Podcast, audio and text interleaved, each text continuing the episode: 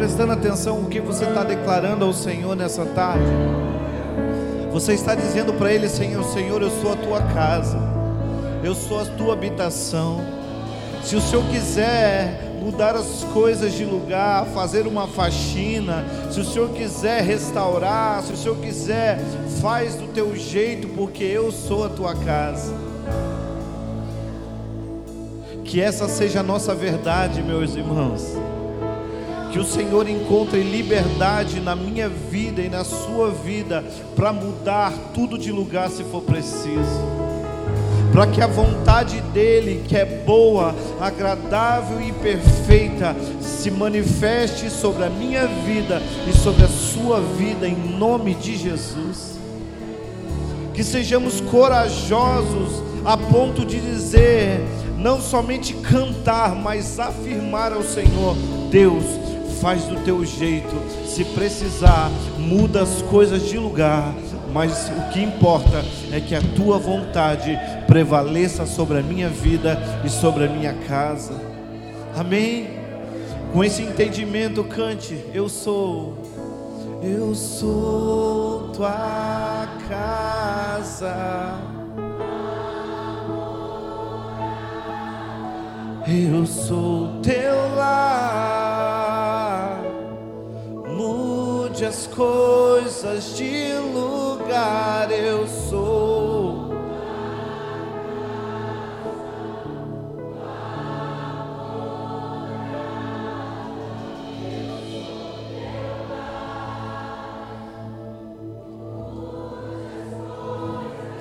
Senhor, nessa tarde nós te adoramos. Nessa tarde nós rendemos o nosso coração a Ti. Nessa tarde nós nos, nós nos submetemos ao Senhor. E fazemos dessa canção a nossa verdade, Deus. Nós somos a Tua casa. Se for preciso, muda as coisas de lugar. Se for preciso, tira toda a sujeira debaixo do tapete. Se for preciso, mexe nas mobílias. Se for preciso, restaura aquilo que precisa ser restaurado. Em nome de Jesus, Senhor. Nós estamos aqui nessa tarde porque nós queremos ser transformados de glória em glória, para que possamos, em nome de Jesus, ser parecidos contigo, Jesus porque de glória em glória nós vamos sendo transformados à Sua imagem e à Sua semelhança. Nos faz parecidos contigo, Mestre. Nos faz parecidos contigo, Jesus. Em nome de Jesus, alinha o nosso coração, alinha a nossa vida, alinha a nossa casa.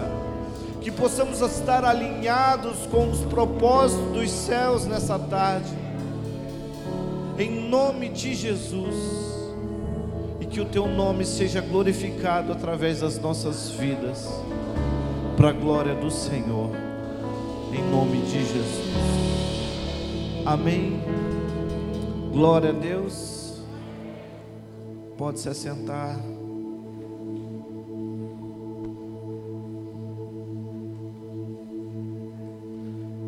desligue esse ar aqui, por favor, que está pegando direto aqui.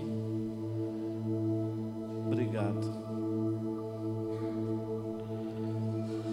Glória a Deus, irmãos. Quantos estavam aqui ontem à noite? Levanta a mão. A grande maioria. Vamos continuar no propósito da nossa oração de ontem à noite. Fala conosco, não aquilo que queremos ouvir, mas aquilo que precisamos. Amém? Amém, irmãos?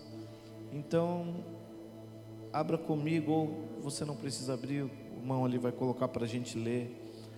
1 Crônicas, capítulo, capítulo 13, versículo de número 14.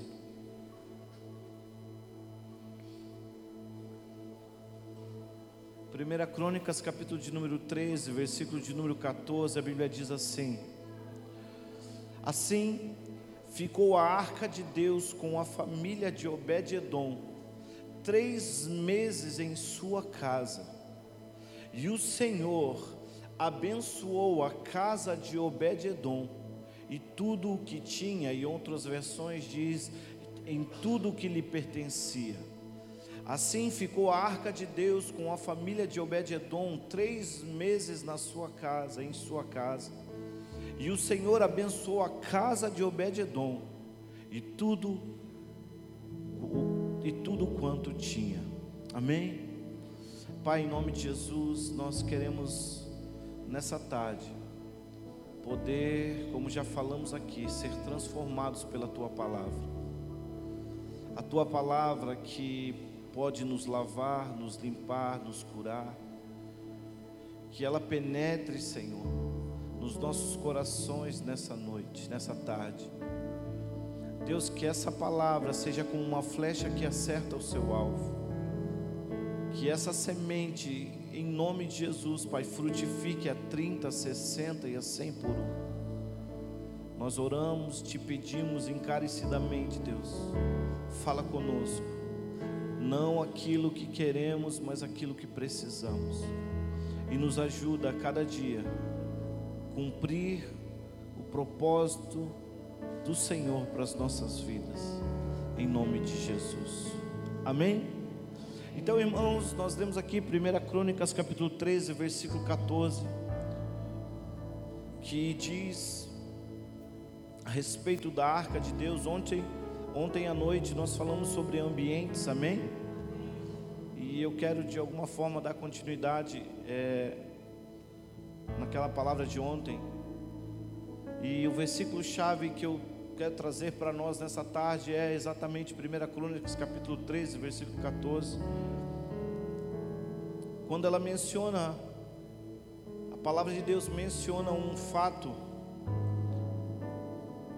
Você acredito que você conhece a história, Davi, quando ele foi instituído rei de Israel. Davi, um homem segundo o coração de Deus, ele sabia, irmãos, que ele não podia governar sem a presença de Deus. Assim como eu e você não podemos fazer nada sem a presença de Deus. Davi ele tinha esse entendimento porque Saul governo, teve todo o seu reinado e ele nunca se preocupou em trazer de volta a arca de Deus, que simbolizava a presença de Deus. Ele reinou durante mais de 40 anos e ele nunca se preocupou em trazer novamente a presença de Deus para Israel. Mas Davi, um homem segundo o coração de Deus, ele sabia, porque a Bíblia diz: sem mim nada podereis fazer. Davi sabia que ele não podia governar, que o, que o governo dele não seria bem sucedido se ele não atraísse de volta a presença de Deus para Israel. Então você conhece a história, Davi, na primeira tentativa de trazer a arca de Deus um homem morre, um homem chamado Uzá, ele morre apenas por tocar na arca, porque os bois tropeçam numa pedra, a arca balança para cair, e Uzá, com maior das boas intenções, foi querer segurar na arca para que ela não caia, e aquele homem foi fulminado ali mesmo.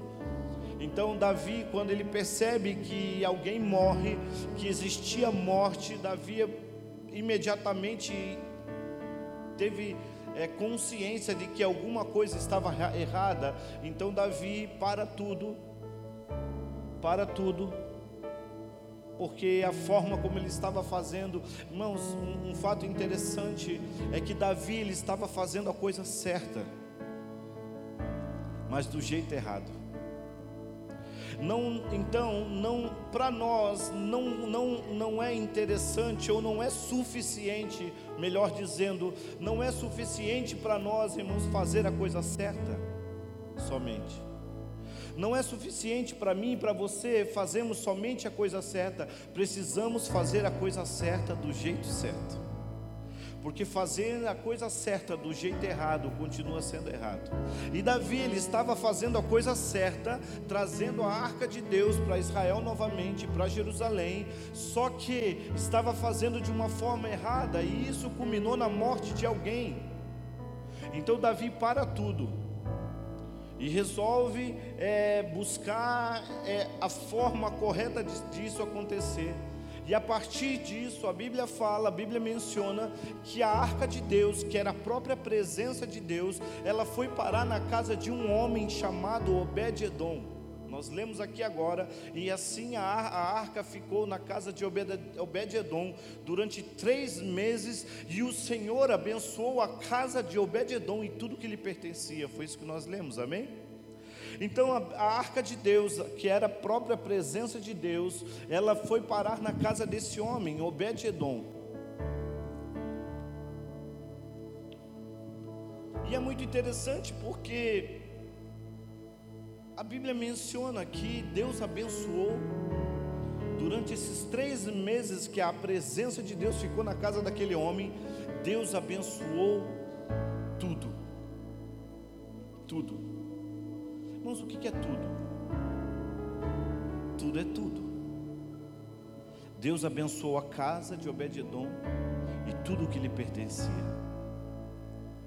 Só que o que é interessante também é que se você vai depois procurar saber, porque irmãos, antes disso, a, casa, a, a, arca de Deus ficou pelo menos, pelo menos 20 anos na casa de um homem chamado Abinadab. Estão comigo? Você vê alguém dormindo do teu lado, aí dá um cutucãozinho nele. Eu sei que está, né? O dia está sendo intenso, mas em nome de Jesus, que apesar de intenso, que ele seja abençoado na sua vida. Amém? Então, irmãos, o que é interessante é que antes disso, desse fato acontecer, a palavra diz, você vai nas escrituras e você vai descobrir que a, que a arca ficou na casa de um homem, pelo menos durante 20 anos, um homem chamado Abinadab, mas a Bíblia não menciona nenhum tipo de bênção, nenhum tipo de milagre, nenhum tipo de manifestação da glória, mas ao contrário de Obed-edom, onde a Bíblia faz questão de mencionar que ela ficou somente três meses na sua casa e Deus abençoou toda a sua casa e tudo que ele tinha.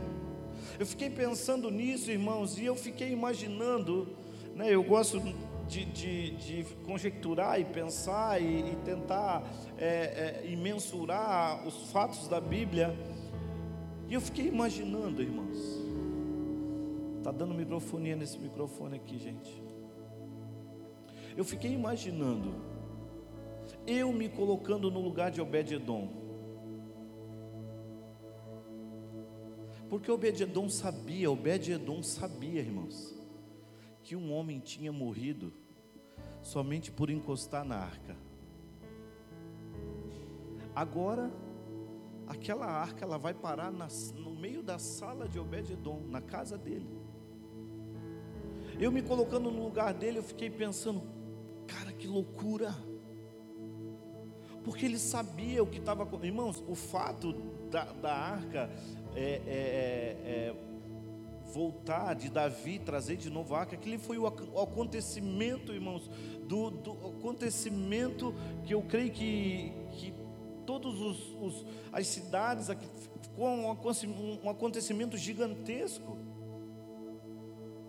Eu fico imaginando que o Obed-edom ele sabia que alguém tinha morrido por somente tocar naquela arca. Daqui a pouco, irmãos, aquela arca vai parar no meio da sua casa.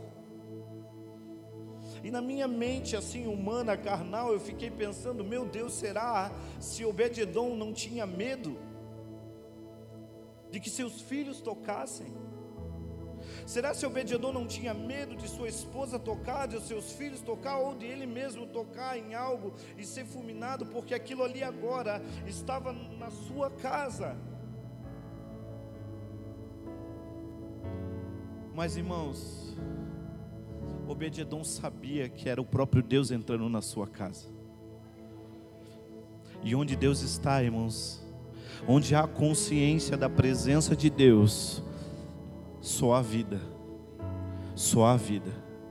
Eu acredito que Obed-edom tinha consciência da presença de Deus na sua casa. E eu acredito, irmãos, na minha mente humana, eu acredito que Obed-edom se reunia ao redor da arca com a sua família e dizia: gente, vamos adorar Deus porque Ele está aqui. Vamos adorar a Deus porque a presença dEle está aqui. E aí aconteceu o que nós acabamos de ler. E a arca de Deus ficou na casa de Obed-edom durante três meses. E Deus abençoou toda a sua casa e tudo o que lhe pertencia. Irmãos, ontem nós falamos sobre ambientes. E hoje eu quero falar sobre altar. Porque nós só teremos realmente um ambiente abençoado, um ambiente glorioso nas nossas casas, se em cada casa aqui estiver, tiver um altar do Senhor. Se cada casa tiver um altar do Senhor. Então a Bíblia diz, irmãos, que aquela arca ficou na casa daquele homem, sabe, irmãos? Quantos aqui querem ser bem-sucedidos em tudo que você faz? Estudo, estude tudo que você tem que estudar. Se esforce em tudo que você pode, mas nunca se esqueça que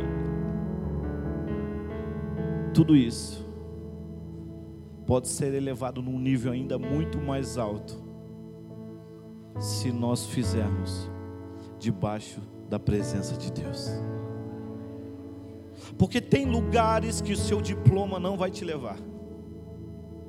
Tem lugares em Deus, irmãos, eu estou falando de Deus, de presença, de glória, de unção, de, de, de, de poder. Tem lugares que o seu diploma não vai te levar. Tem lugares que a sua música não vai te levar. Tem lugares, irmãos, que é só você e ele. Um lugar de intimidade. Tem lugares que só um mergulhando você vai poder entrar nesses lugares no Senhor. Volto a dizer, irmãos, estude tudo que você tem que estudar, se esforce, mas tem lugares, tem lugares que um diploma não vai te levar, mas um coração quebrantado sim, mas um coração rendido sim. Você está me entendendo? Então aquele homem, irmãos, a arca de Deus, a presença de Deus foi parar na sua casa.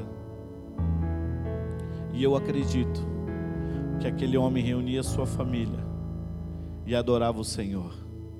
Porque se você for ver mais para frente, quando Davi, depois da segunda tentativa, consegue trazer a arca para Jerusalém, a Bíblia diz que Davi ele monta uma tenda e coloca a arca de Deus ali e ele estipula músicos, porteiros e tantas outras famílias para ministrar diante da presença de Deus.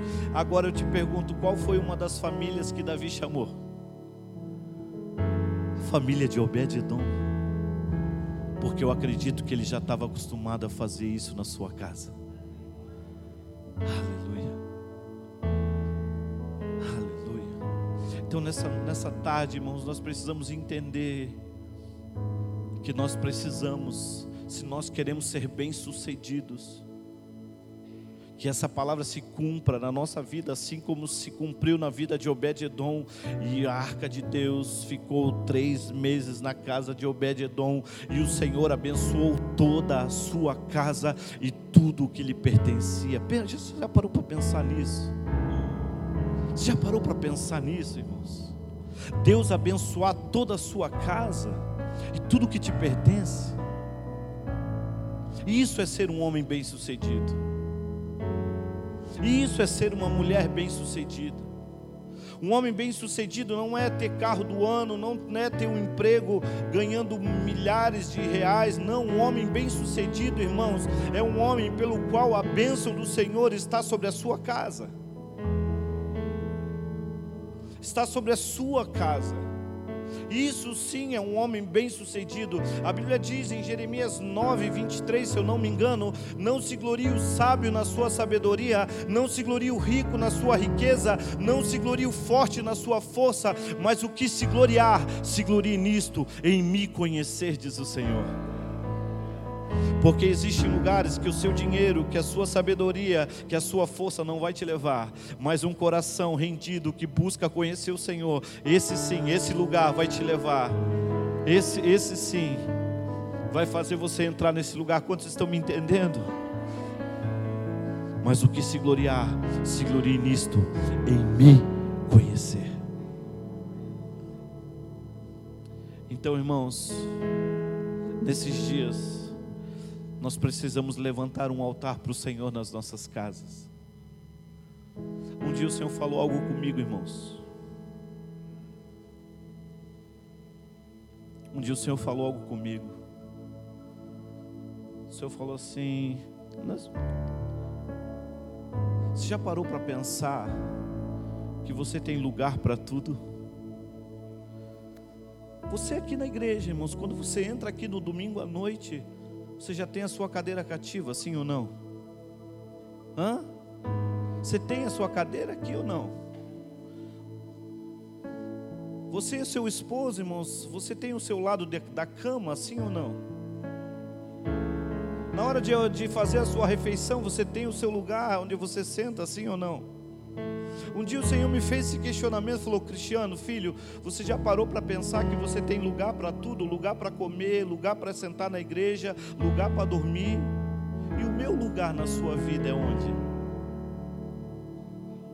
Não tira esse troço aqui, pelo amor de Deus. E o meu lugar? Qual é o lugar que você preparou para mim, filho? Porque você tem lugar onde sentar para comer, você tem lugar na igreja, você tem lugar para o teu lado da cama para dormir, mas qual é o lugar que você preparou para mim na sua casa? Eu me lembro, irmãos, que eu fui lá no, na sala, roubei o tapete da sala. Fui lá no quarto, peguei uns travesseiros, umas mofadas. E fui lá no segundo quarto que nós tínhamos a nossa casa, montei um tapete ali, coloquei uma mofada, coloquei o meu violão e falei: Deus, esse aqui é o nosso lugar. Esse aqui vai ser o lugar do nosso encontro. Aqui vai ser o nosso lugar. Então nós precisamos, irmãos, levantar um altar na nossa casa. Nós precisamos levantar um altar na nossa casa. Em nome de Jesus. Porque se nós queremos ser bem-sucedidos, irmãos, é, é é essencial para nós. É essencial para nós. Qual é o lugar que você tem preparado para o Senhor na sua casa? Ele tem lugar lá. Ele tem um lugar que é só dele. Irmãos, entenda, eu não estou sendo místico aqui de agora ali, né? Tem um altar, você chegar, se ajoelhar, fazer o sinal da. Não. Eu estou falando só de algo que você entregue para Ele e fale: Deus, esse aqui é o nosso lugar. Esse aqui é o nosso lugar. Porque Obed-Edom, irmãos, como eu falei, ele tinha consciência da presença de Deus na sua casa. E Deus abençoou toda a sua casa e tudo que lhe pertencia. Quantos desejam isso? Quantos desejam uma casa abençoada, filhos abençoados? E aonde você tocar as mãos, onde você colocar a planta dos pés, também é abençoado. Então nós precisamos, irmãos, da presença de Deus nas nossas casas. Nós precisamos da vida de Deus nas nossas casas. Nós precisamos desse ambiente glorioso nas nossas casas. Em nome de Jesus nome de Jesus. Consciência da presença.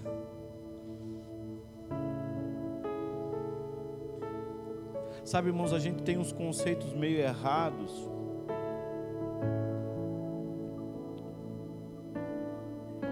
A gente não adora, irmãos, quando a gente pega o violão, o instrumento, a gente não adora para Deus vir.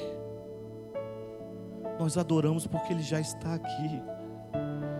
Ele já está aqui. Porque a Bíblia declara, a Bíblia nos garante isso, onde dois ou três estão reunidos em meu nome, ali eu também estarei. Então, quando nós, irmãos, pegamos o nosso instrumento para adorar, quando nós estamos juntos aqui, nós não adoramos para Deus vir, nós adoramos porque Ele já está aqui. Ele já se faz presente aqui. E eu não sei você, mas eu posso senti-lo, irmão. Então, lá na nossa casa, com a nossa esposa, com os nossos filhos, nós não nós precisamos entender que Ele já está lá. Agora, o que nós precisamos é que a presença manifesta dEle, em nome de Jesus, seja real na nossa vida. Irmãos, um dia eu tive uma experiência muito, perdão a expressão, mas muito louca com o Senhor. Não sei se você já teve essa experiência de você um dia, você tá, parece que Deus está longe, parece que você está seco, parece que Deus não te ouve. E naquele dia eu estava assim, irmãos, e eu estava tão angustiado, porque é como se Deus estivesse muito distante. Eu me lembro que eu passei para pegar a Silvana seis horas no trabalho, e fui para minha casa, e fomos para casa. E irmãos, nós entramos no nosso apartamento, e a Silvana sentou no sofá da sala, e eu com aquela angústia dentro de mim, como se Deus não, nem existisse, irmãos, como se Ele estivesse longe, como se Ele não me ouvisse mais, como se o Espírito Santo não habitasse em mim. E aquilo começou a me deixar muito ruim, eu comecei a ficar muito angustiado.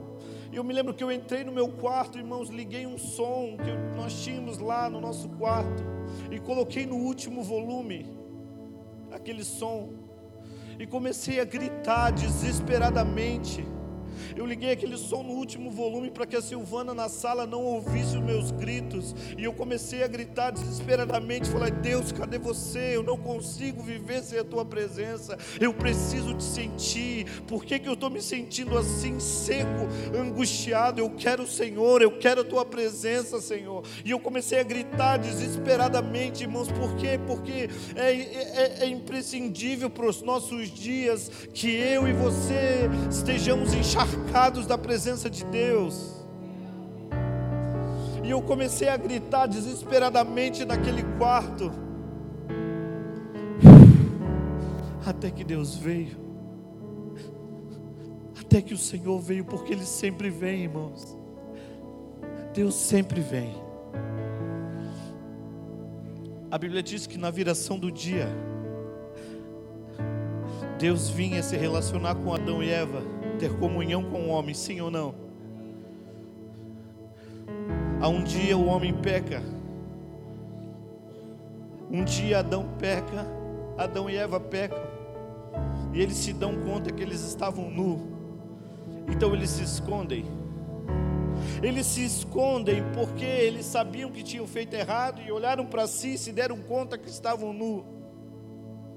E eles, quando eles escutam Deus vindo, eles se escondem atrás de uma figueira. Irmãos, Deus sabia que eles tinham pecado já assim ou não? Você acha que Deus sabia que eles tinham pecado? Claro que sabiam. Agora eu pergunto: mesmo Deus sabendo que eles tinham pecado, Deus faltou o encontro? Não, porque Deus nunca falta o encontro, irmãos. Deus nunca falta naquele dia eu gritei, eu falei: Deus, cadê você? Eu preciso de você. Eu preciso, como, como, como meu coração, como diz aquele salmo, meu coração está como uma terra seca e cansada. Eu preciso de água. E uf, Deus veio. E ali o Senhor começou a me lavar, a me encher. Por quê? Porque Deus nunca falta o encontro, irmãos. Então nós precisamos levantar um altar de adoração nas nossas casas. E se for preciso, entre no teu quarto e grite e clame, porque clamar é isso. Clamar é você e você realmente é, se largar e, e, e, se e abrir a sua boca e gritar e dizer Deus, porque eu fiz isso naquela tarde. Deus, cadê você, Senhor? Consigo viver. Irmãos, parecia que eu estava sem ar. Foi uma experiência muito, muito angustiante para mim naquele dia, como se me faltasse o ar. Eu entrei no quarto, comecei a gritar, a gritar. Mas Deus nos ouve. Deus ouve a nossa oração. E Ele nunca falta o encontro. Então, nesses dias, irmãos, se é que eu posso te dar um conselho, levante um altar do Senhor na sua casa. Levante um altar de adoração na sua casa. Levante um altar de adoração. Entra lá com a sua família, com seus filhos. Não vai com uma lista de pedido. Não vai com uma lista para Deus pagar suas contas, resolver os seus problemas. Não, não é isso que eu estou falando. Eu estou falando para você entrar no seu quarto, fechar a tua porta e dizer: Senhor, eu vim aqui para te adorar, Senhor. Eu vim aqui para te adorar. Eu vim aqui para ser cheio do Senhor. Eu vim aqui para me esvaziar de mim, para ser cheio de Ti. Senhor, assim como o Senhor fez com Obed-edom, abençoa a minha casa. Que a tua presença seja real e verdadeira e abençoa a minha casa, abençoa a minha família, abençoa os meus filhos. Irmãos, porque se você pensa que isso só tem a ver com você, você está muito enganado. Não tem a ver com você. Deus é um Deus geracional. Quando você cria, você, irmãos, quando aquela mulher ela se encontra com Jesus, a mulher samaritana. Ela se encontra com Jesus e Jesus pede água para ela.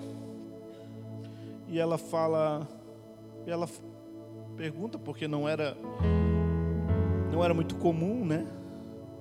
Aquela conversa ali.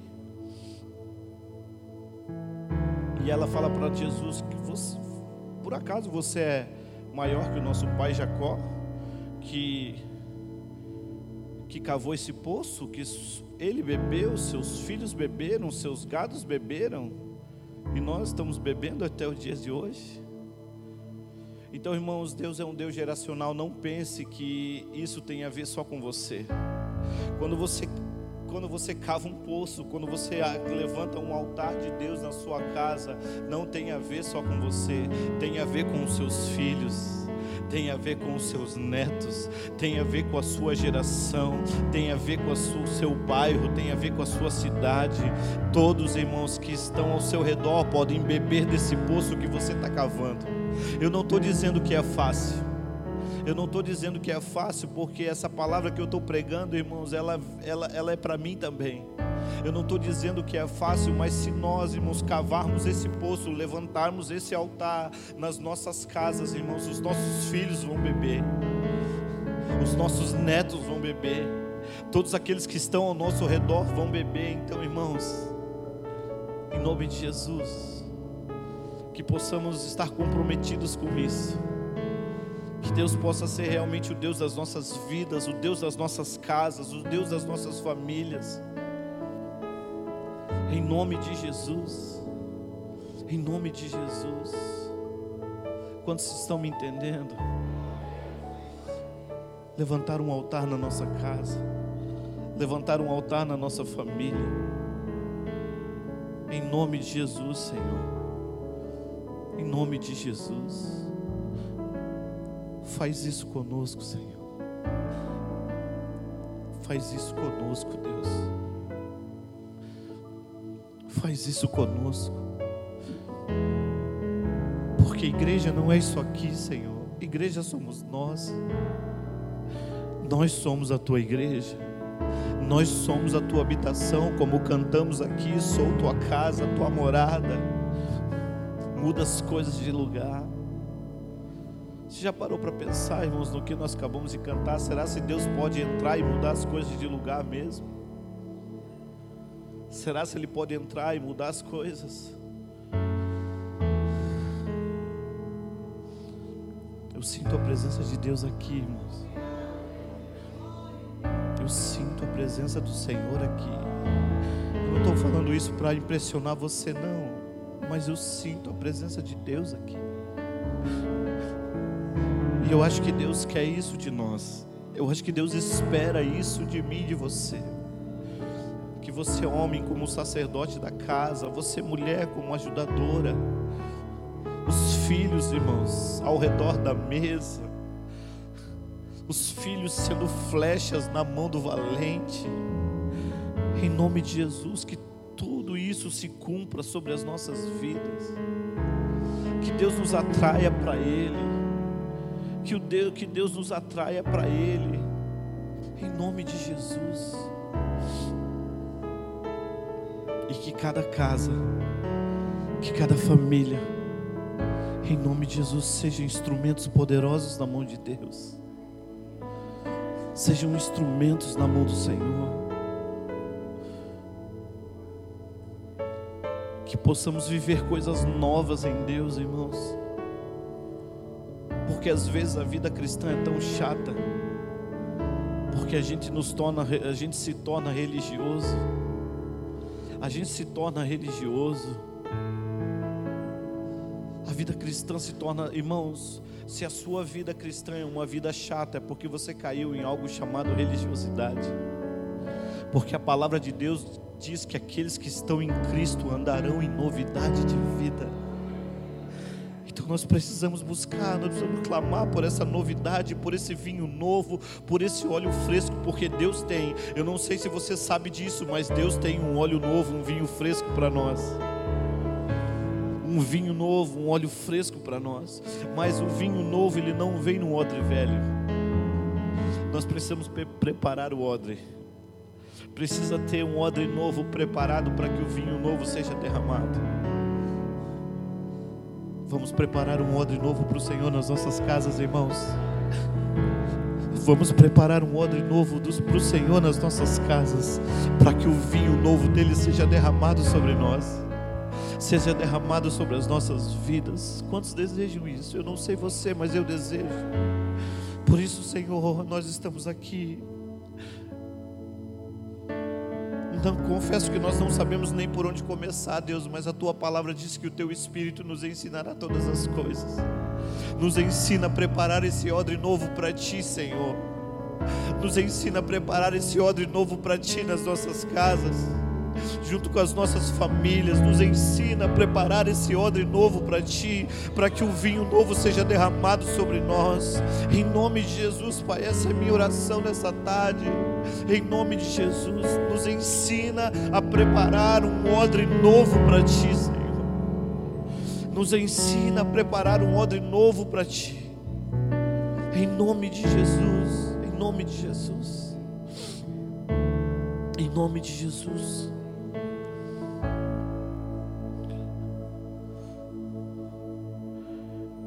Vamos atrair a presença de Deus para nossas casas, irmãos. Vamos preparar esse ambiente de Deus nas nossas casas. Não por aquilo que Deus pode fazer. Porque às vezes, irmãos, tudo que nós queremos é aquilo que Deus pode nos dar. Mas não é disso que eu estou falando, irmãos. Não é disso que eu estou falando, eu estou falando de nós atrairmos Deus para nossa casa, não por aquilo que Ele tem para dar, mas por aquilo que Ele é. Por aquilo que Ele é. O Deus Santo, o Deus poderoso, o Deus majestoso, o Deus glorioso. Porque muitas vezes o nosso relacionamento com Deus é baseado naquilo que Ele pode dar, ou seja, um relacionamento total e puro de interesse. Mas não, irmãos. Atrai a presença de Deus para a sua casa por aquilo que Ele é. O Deus justo que vai justificar a sua casa. O Deus santo que vai santificar a sua casa. O Deus glorioso que vai glorificar a sua casa. Aleluia. Quantos estão me entendendo? Porque, irmãos, é muito pouco nós buscarmos a Deus por aquilo que Ele tem para nós. Nós precisamos buscá-lo por aquilo que Ele é. Por aquilo que Ele é. Aleluia. Você está me entendendo? Porque se eu tenho Ele, irmãos, eu tenho tudo. Se você tem Ele, você tem tudo. Nós acabamos de ler aqui. E a arca ficou na casa de Obededon três meses. E Deus abençoou toda a sua casa e tudo que lhe pertencia. Tudo que nós precisamos é dele. Tudo que nós precisamos é dele, irmãos. Eu eu já contei isso aqui a respeito da nossa experiência com a Laura.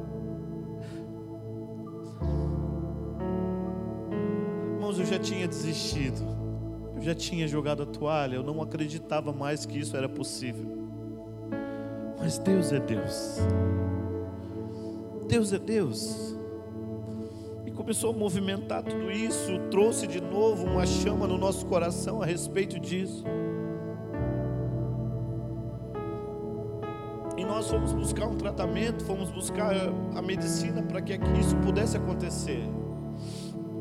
Mas em todo tempo a minha oração era: Deus, a minha vida é tua, Meu coração é teu. O Senhor sabe todas as coisas. E Deus foi sinalizando para que a gente continuasse. E nós continuamos. E como a Silvana falou hoje à tarde, era um tratamento caro que inicialmente era 20 mil reais. Coisa que nós não tínhamos. Mas se eu tenho Deus, eu tenho tudo, irmão. Se eu tenho Ele, eu tenho tudo que eu preciso. Porque a Bíblia diz assim: Vós, sendo maus, sabeis dar boas coisas aos vossos filhos, quanto mais eu, seu Pai que está no céu. Então, se eu tenho Ele, eu tenho tudo. Você é mau, irmão, mas você mesmo sendo mau, você deseja do fundo do seu coração dar o melhor para o seu filho, sim ou não? Mas você é mau. Agora pensa Deus, uma natureza maravilhosa, onde a Bíblia diz que Deus é bom em todo tempo. Imagine esse Deus. Então, irmão, se nós temos Deus, nós temos tudo. Aí nós invertemos essa, essa ordem e às vezes vamos atrás daquilo que Ele pode dar, quando nós precisamos entender que se nós temos Ele, nós não precisamos correr mais de nada, atrás de nada. Então Deus foi sinalizando a questão do nosso tratamento e nós fomos indo, fomos indo, irmãos, e para resumir a história, entre o tratamento e o parto, nós gastamos 40 mil reais. Se você me perguntar da onde, eu vou dizer eu não sei. Eu só sei que Deus tem os seus meios. Deus tem a sua forma de fazer, de trabalhar. Eu, se eu fizer a conta na caneta, na matemática, eu não vou conseguir chegar no denominador comum, porque a matemática de Deus não é igual a nossa. Então, às vezes, você quer calcular, você quer medir, você quer, irmãos, largue tudo isso. Busque a Deus, busque quem Ele é, atraia a presença de Deus na sua casa e fique tranquilo, que Deus Ele vai promover e proporcionar todas as coisas, porque se nós temos Deus, nós temos tudo que precisamos, irmãos. Eu não falo tudo que nós queremos, se nós temos Deus, nós temos tudo que nós precisamos porque às vezes aquilo que queremos está bem distante do que verdadeiramente aquilo que precisamos e aquilo que verdadeiramente Deus quer para nós. Mas irmãos, entre entre andar num lugar onde aquilo que eu quero e aquilo que Deus quer, eu prefiro andar num lugar onde daquilo que Deus quer. entre andar num caminho onde a, minha vontade prevalece, onde o meu sonho prevalece, e andar num caminho onde a vontade dele prevalece, onde que os sonhos deles que são realizados, eu prefiro andar no, no caminho e no sonho dele. Porque se eu estiver nesse lugar, aí sim, verdadeiramente, eu vou viver o que Obed-Edom viveu. Onde a minha casa vai ser abençoada e tudo que me pertence vai ser abençoado. Então, irmãos, que nós possamos levantar um altar para o Senhor nas nossas casas. Que assim como Obed-Edom recebeu aquela arca na sua casa, eu e você procedemos receber também, simbolicamente, a arca de Deus nas nossas casas. A arca de Deus reinando sobre as nossas famílias, reinando sobre os nossos filhos, reinando nas nossas finanças, reinando nas nossas emoções. Reinando nos nossos sentimentos, reinando no nosso coração, reinando, reinando, reinando, reinando, em nome de Jesus. Quantos estão me entendendo? Então, irmãos, que o Senhor nos dê força para isso, que o Senhor nos capacite a isso que o Senhor abra os nossos olhos e os nossos, os nossos entendimentos a partir disso. Em nome de Jesus, você está me entendendo? Irmãos, anotei tanta coisa para dizer aqui. Eu queria falar tanta coisa.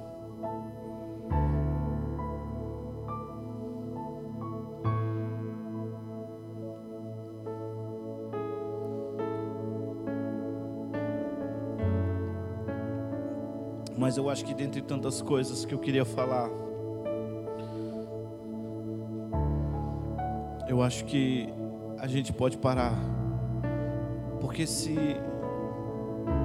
se a gente entender isso a respeito do altar na nossa casa, irmãos, tudo aquilo que eu anotei aqui pode ficar para outro dia. Quantos estão dispostos a isso?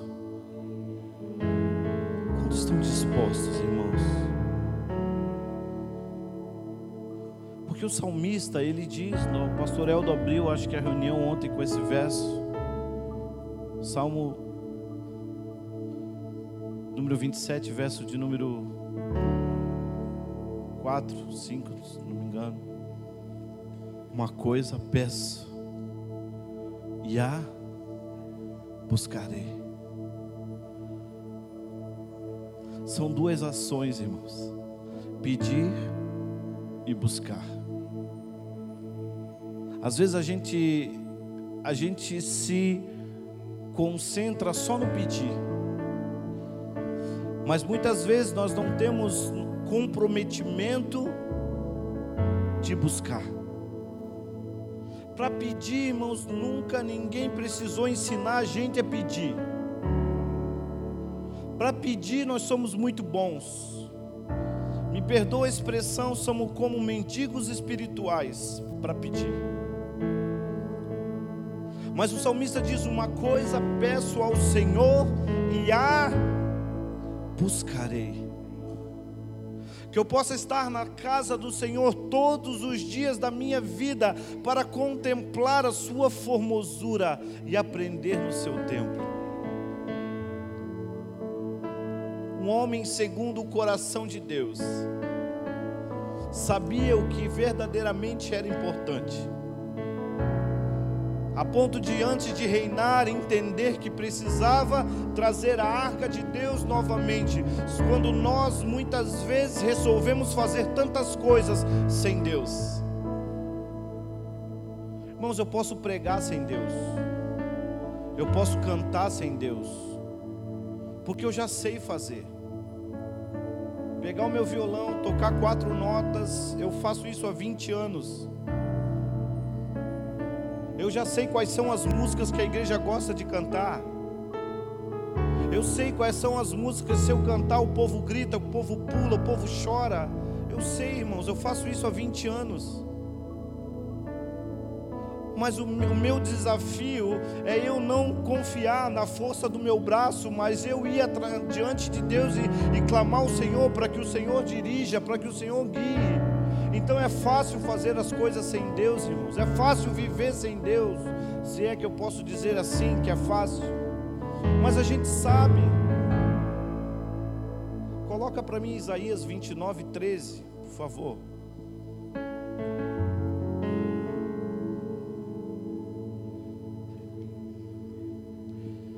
Isaías 29, 13, Deus fala de um povo este povo se aproxima de mim e me honra somente com os seus lábios e com a sua boca, mas o seu coração tem se afastado para longe de mim, e o seu temor para comigo consiste somente em mandamentos de cor, aprendidos de cor, ou em que foi instruído, mandamentos de homens. Sabe o que é mandamentos de homens? É religiosidade, irmão. Então Deus fala de um povo que somente o honrava com a sua boca e com os seus lábios, mas o seu coração está longe. Ou seja, irmãos, a gente sabe fazer as coisas sem Deus. Mas não foi para isso que Deus nos chamou. Não foi para isso que Deus nos chamou. O propósito de Deus sempre foi nos atrair o propósito de Deus sempre foi fazer as coisas juntos. Por isso que eu falei ontem, Efésios capítulo 3, versículo 20, que Deus é poderoso para fazer infinitamente mais daquilo que pedimos e pensamos, segundo o seu poder que opera em nós, ou seja, Deus é um Deus que faz as coisas juntos conosco. Se ele pudesse, ele fazia tudo sozinho, irmãos. Se, ele pudesse, não, se ele quisesse, ele fazia tudo sozinho. Mas ele não quer, ele quer fazer junto conosco. Ele quer fazer comigo. Ele quer fazer junto comigo e junto com você. Só que muitas vezes a gente escolhe fazer as coisas sozinho. Às vezes a gente escolhe sonhar sozinho, às vezes a gente escolhe projetar sozinho, às vezes a gente escolhe viver a nossa vida do nosso jeito sozinho, quando Deus, Ele mesmo escolheu fazer as coisas junto conosco, a gente escolhe o contrário, fazer as coisas sozinho. Por isso que é importante nesses dias nós levantarmos um altar de adoração ao Senhor nas nossas casas, para que em nome de Jesus nós voltemos, irmãos, à origem, que é fazer as coisas juntos com o Senhor. Que a minha vida, que tudo que eu faça na minha vida, que eu possa fazer junto com Ele. Que tudo que você faça na sua vida, você faça junto com Ele. Amém. Por isso o altar na nossa casa, por isso esse ambiente glorioso na nossa casa, para que tudo que nós venhamos a fazer, façamos com Ele. Façamos com Ele. Você está me entendendo? Em nome de Jesus. Isso é muita loucura, irmãos. Deus, que podia fazer tudo sozinho, escolheu fazer conosco. E muitas vezes nós, que podemos fazer as coisas com Ele, escolhemos fazer sozinho. Isso é muito louco. Que Deus tenha misericórdia de nós.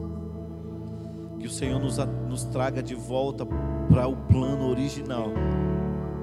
Em nome de Jesus que eu e você façamos as coisas com Ele. Que eu e você levantemos um altar de adoração nas nossas casas e façamos as coisas com Ele. Você está me entendendo, irmão? Isso não é utopia, isso é estritamente espiritual, real. Aleluia. E aí sim seremos homens e mulheres bem-sucedidos. Homens e mulheres bem-sucedidos. A Bíblia diz em Oséias capítulo 6, versículo 3: Conheçamos e prossigamos em conhecer o Senhor. Conheçamos e prossigamos, é algo progressivo, é algo que precisa ser crescer dia após dia. O fato de você conhecer o Senhor hoje não te dá o direito de você parar e estacionar. Amanhã você pode conhecer Deus, um Deus de uma maneira diferente. Conheçamos e prossigamos. Conheçamos e prossigamos. Por que, que eu preciso conhecer o Senhor? Por que, que você precisa conhecer o Senhor, irmãos? Sabe por quê? Um dia, os discípulos chegaram para Jesus e falaram assim: Mestre, estão perguntando para nós quem você é. Uns dizem que você é fulano, outros dizem que você é ciclano, outros dizem que você é beltrano. E Jesus olha para ele, tá? E vocês, quem vocês dizem que eu sou? Pedro se levanta e diz: Tu és o Cristo, o Filho do Deus vivo. Pedro olha para ele e fala: Jesus, essa eu sei, eu te conheço. Eu sei quem você é, Jesus. Tu és o Cristo, o Filho do Deus vivo. Imediatamente Jesus olha para ele e diz: Ó, oh, como você me conhece e sabe quem eu sou, eu vou dizer agora quem você é. Você é Pedro, e sobre esta pedra edificarei a minha igreja. Então, quando eu, irmãos, quanto mais eu conheço ao Senhor, mais Ele revela para mim quem eu sou, a minha identidade nele o propósito pelo qual eu nasci, mas Ele revela para mim quem eu sou, irmãos, a minha identidade de filho, a minha filiação.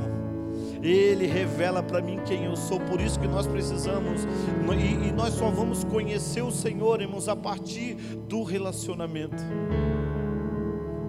A partir do relacionamento, a partir da intimidade, desse lugar onde nós vamos agora preparar um altar de adoração na nossa casa, na nossa família, com os nossos filhos. E quanto mais eu conheço ao Senhor, mais eu me conheço. Mais Deus revela para mim quem eu sou. mas Deus revela para mim o que eu preciso fazer. E aí eu não preciso mais andar como uma barata tonta por aí. Não, eu sei quem eu sou, eu sei de onde vim e sei para onde eu vou. A partir do momento que eu me conheço, que Deus revela para mim quem eu sou, então hoje eu sei quem eu sou, eu sei de onde eu vim e sei para onde eu estou indo. Amém. Por isso que nós precisamos conhecer o Senhor, levantar um altar de adoração nas nossas casas, nas nossas famílias, para que Deus revele para nós, não somente que nós somos, mas Deus revele para mim e para você, para onde nós estamos indo, o que estamos fazendo, o que vamos fazer. Aleluia, você está me entendendo, irmão? Você está me entendendo? Então fique de pé comigo nessa tarde, nessa noite.